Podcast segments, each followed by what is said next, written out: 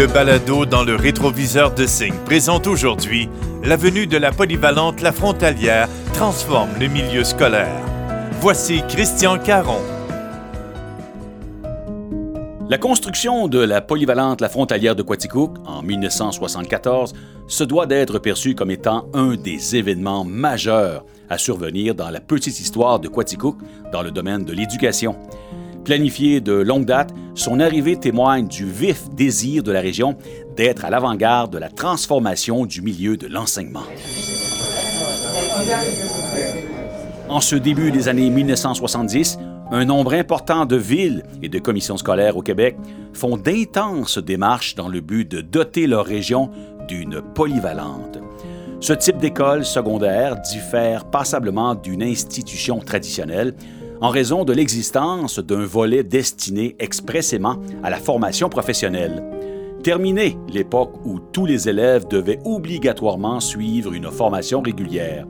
Désormais, le monde de l'éducation veut se mettre à la page et offrir une variété de cours pouvant satisfaire les aspirations du plus grand nombre possible de jeunes. Nommé ministre de l'Éducation en 1964, Paul Gérin-Lajoie est l'un des penseurs du concept des polyvalentes, une formule qui n'a pas nécessairement eu l'assentiment de la population du Québec au départ.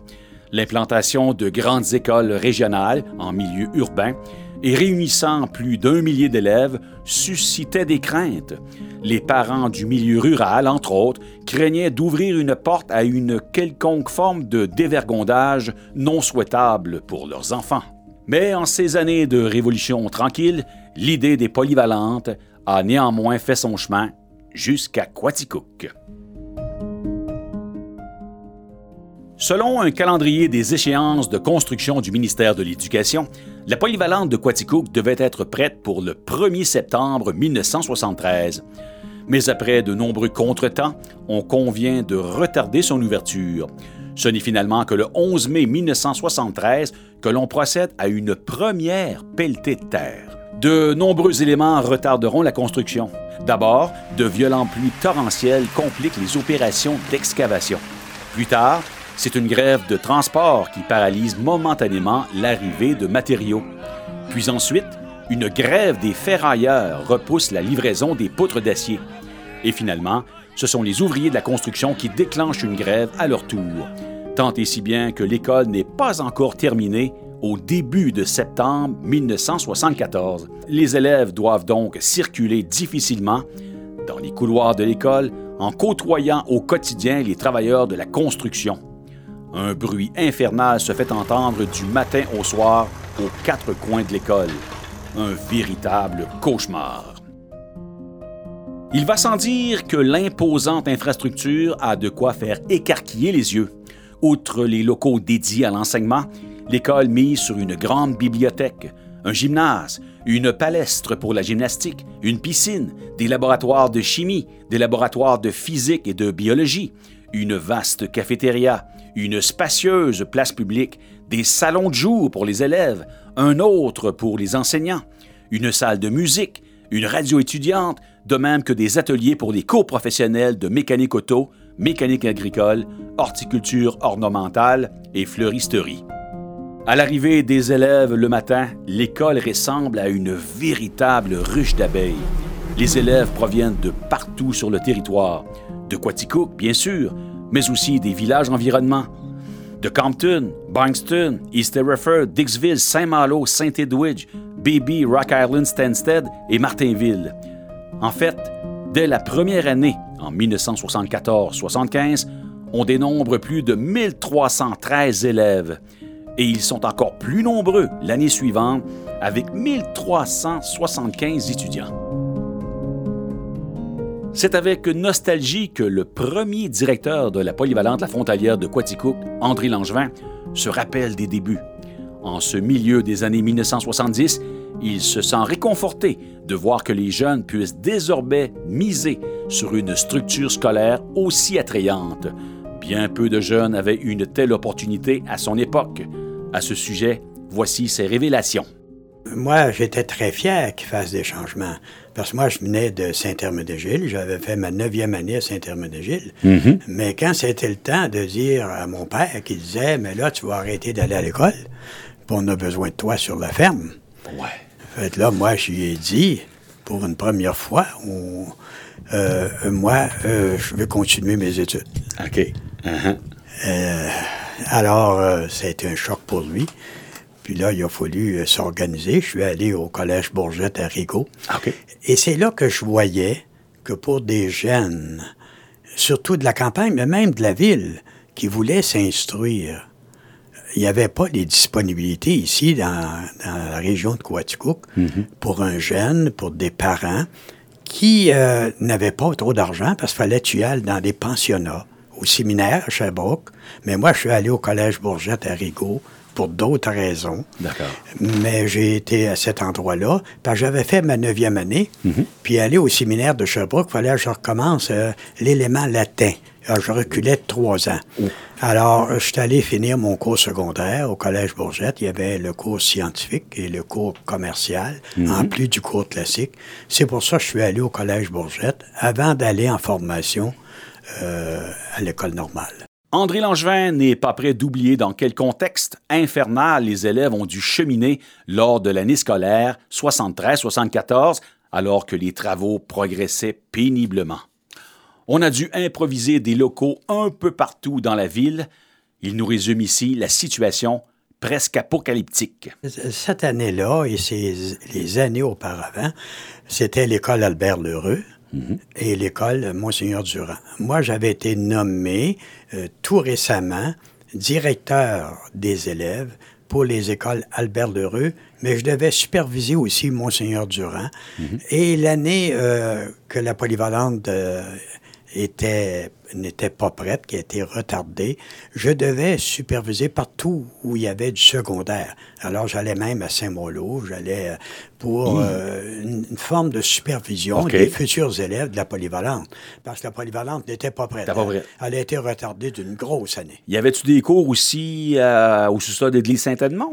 Oui, dans ce temps-là, euh, c'était pas drôle, la construction.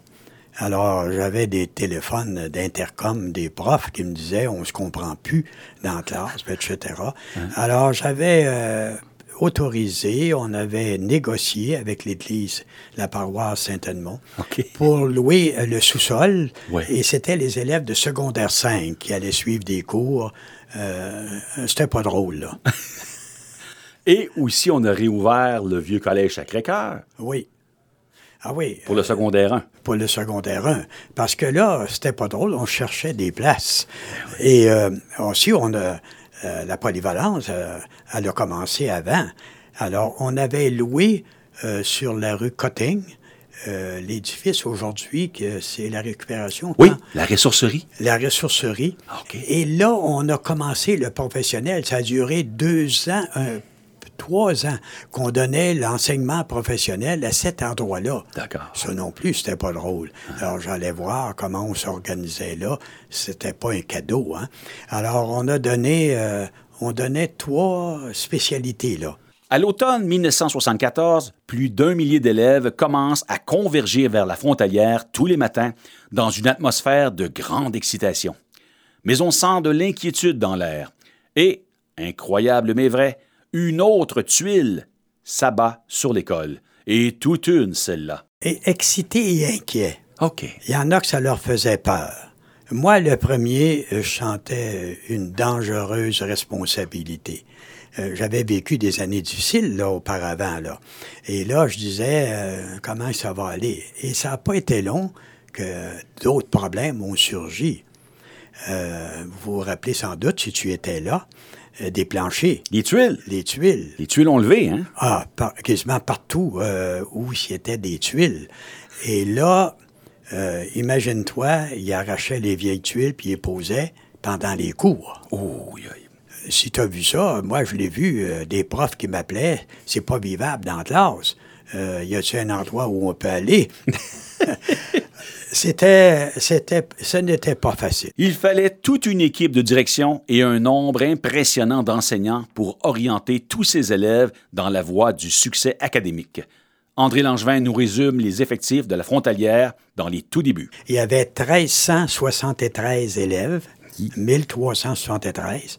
Là, ça a diminué jusqu'à 600 là, en ces dernières années, de donner une idée. J'avais 84 professeurs, point quelque chose. En plus du personnel que je devais engager parce qu'une polyvalente, ça exigeait un animateur de pastoral, un psychologue, un travailleur social, une infirmière, etc. C'était le branle-bas, là, tu sais, tout ça. Ça avait commencé un peu avant. Mhm. Bien entendu, il y avait un animateur de pastoral dans ton temps. Tu as connu Guy Lapointe. Oui, oui, oui, Vous avez déjà dit que ça avait été un grand homme, ça, pour l'école, hein? Ça a été un monsieur extraordinaire pour l'école et pour moi. Ah oui? Il m'encourageait. C'est un gars qui venait me voir quand j'étais découragé un peu, puis il disait André, ça va pas si mal. Alors il m'encourageait. Parce que il y avait les élèves qui arrivaient, qui arrivaient de partout, euh, qui étaient dans leur village, etc., et qui s'en venaient à la frontalière. Euh, de Stenstead aussi, dans ce temps-là, qui venait euh, au début à la mm-hmm. frontalière. Et c'était l'engagement des profs. Il n'y en avait pas de profs. J'avais des profs qui n'étaient pas préparés qui me sont arrivés euh, pas prêts. Et là, il fallait faire euh, les soutenir, les encourager. Les, euh, ça, fut très difficile. passer au travers ça, pour moi, pour l'équipe de direction, pour le personnel, j'avais un personnel exceptionnel dans le moment, exceptionnel des professeurs, mais mm-hmm. aussi secrétariat, mm-hmm. psychologue, conseiller d'orientation. Il va sans dire que la nouveauté des cours professionnels dans la grille horaire, de même que l'attrait des plateaux sportifs, contribue à diminuer le décrochage scolaire. Mais André Langevin insiste néanmoins sur la discipline pour maintenir l'ordre. Je pense que oui. Et je pense que malgré tout, ça a été difficile le départ, mais malgré tout, euh, les élèves étaient heureux. Et euh, j'ai vu des parents inquiets, mais j'ai vu des parents qui était fier qu'une école comme ça, bien organisée, fonctionne. Mhm. Tellement que ça fonctionnait bien, dans les premières années, on avait de la compétition du couvent pour les filles. Oui, oui. Mais à un moment donné, des parents me disaient Mais ça va assez bien à la frontalière, notre fille s'en vient ici. oui. Et tu sais qu'on a été une compétition terrible pour le couvent. Oui, ben oui. Je me souviens même à un moment donné que Luc Larouche avait hérité de plusieurs bonnes joueuses de volleyball du couvent pour finir le secondaire 4-5. Exactement. Exactement.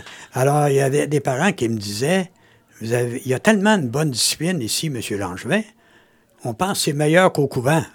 On va envoyer notre fille ici. Imagine-toi. Euh, je pense que pour un directeur d'école, c'est pas facile, c'est euh, la polyvalente. Hein? Non. Alors, euh, j'ai prouvé aux parents qu'on pouvait avoir une discipline à la frontalière. La direction de l'école s'assure que toutes les composantes soient sur la même longueur d'onde et que le travail se fasse dans l'harmonie. À cet effet, André Langevin ne ménage pas les qualificatifs envers son entourage. J'ai eu de bonnes équipes, de bonnes équipes. Je parlais avec Pierre Benoît euh, dernièrement. Euh, j'ai eu des Denis Lacoste et des gens de Francesco. C'est des gens que vous avez connus, puis là, je pourrais en nommer bien d'autres. Hein. Et euh, j'ai eu de, bonnes équipes. Des, euh, Gilles Paquette au professionnel, c'est un gars qui aimait son rôle, puis tout ça. tu te souviens peut-être de Jean de Francesco? Oui, ben oui, je me souviens de lui. Moi, c'était important qu'il y ait de la discipline à la frontalière. Et quand j'avais fait un concours pour engager un adjoint, on me l'avait conseillé. On a dit, c'est un gars c'est un gars qui, était fort. Oh, la carrure d'épaule, hein? Moi, je faisais juste le regarder marcher dans les corridors, puis euh, ça commandait le respect. Il m'a aidé beaucoup en termes d'ordre, de discipline. Il a été 4-5 euh, ans à la mhm, frontalière. Mhm. Et j'ai eu des adjoints incroyables, je pourrais en nommer plusieurs. Quand l'ex-directeur de la frontalière revoit sa carrière de directeur, il n'a qu'un seul regret, soit celui de ne pas avoir eu tout le temps voulu pour échanger seul à seul avec les élèves, pour mieux les comprendre, mais aussi pour mieux saisir leurs appréhensions et mieux les guider. Parfois, dit-il, il suffit d'un simple conseil pour faire toute la différence. Une dizaine d'années, j'étais au carrefour de l'Estrie. Mon épouse était dans un magasin. Moi, je m'étais assis. Euh, il y avait des bancs, là. Je m'étais assis je regardais un peu partout. Il arrive un monsieur d'une quarantaine d'années. Il dit, euh, vous ne me reconnaissez pas? Je lui dit non. Il dit, je suis allé à la Frontalière. Je suis allé une fois dans votre bureau. J'ai été 7-8 minutes. Il m'avait donné un conseil qui m'a beaucoup aidé. J'ai dit, c'est quoi? Il dit, j'allais vous voir, j'étais en secondaire 3, fin d'année scolaire, puis je voulais quitter l'école, pas m'inscrire pour la prochaine année. Vous m'avez dit, fais donc ton secondaire 4, puis après, va t'apprendre un métier. Il dit, vous m'avez fait réfléchir, j'ai décidé de finir mon année, faire mon secondaire 4, je suis devenu électricien, puis aujourd'hui, j'ai une business, j'ai une quinzaine d'employés, puis je veux vous dire merci. Et j'y avais parlé trois, quatre minutes. C'est touchant, ça? C'est touchant, puis là, j'ai eu un petit reproche. J'étais tellement occupé que je prenais pas tellement le temps de parler aux élèves qui passaient à mon bureau.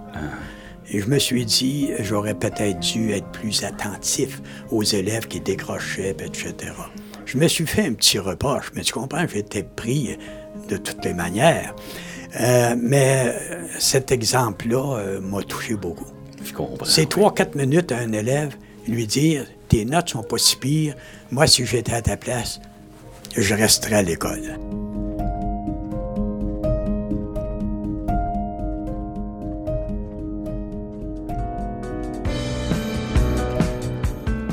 C'était le balado dans le rétroviseur de Signe. Invité André Langevin. Narration, recherche et rédaction Christian Caron. Réalisation et montage Félix Laroche. Archives Société d'histoire de Quaticook. Une idée originale de Signe FM 96.7.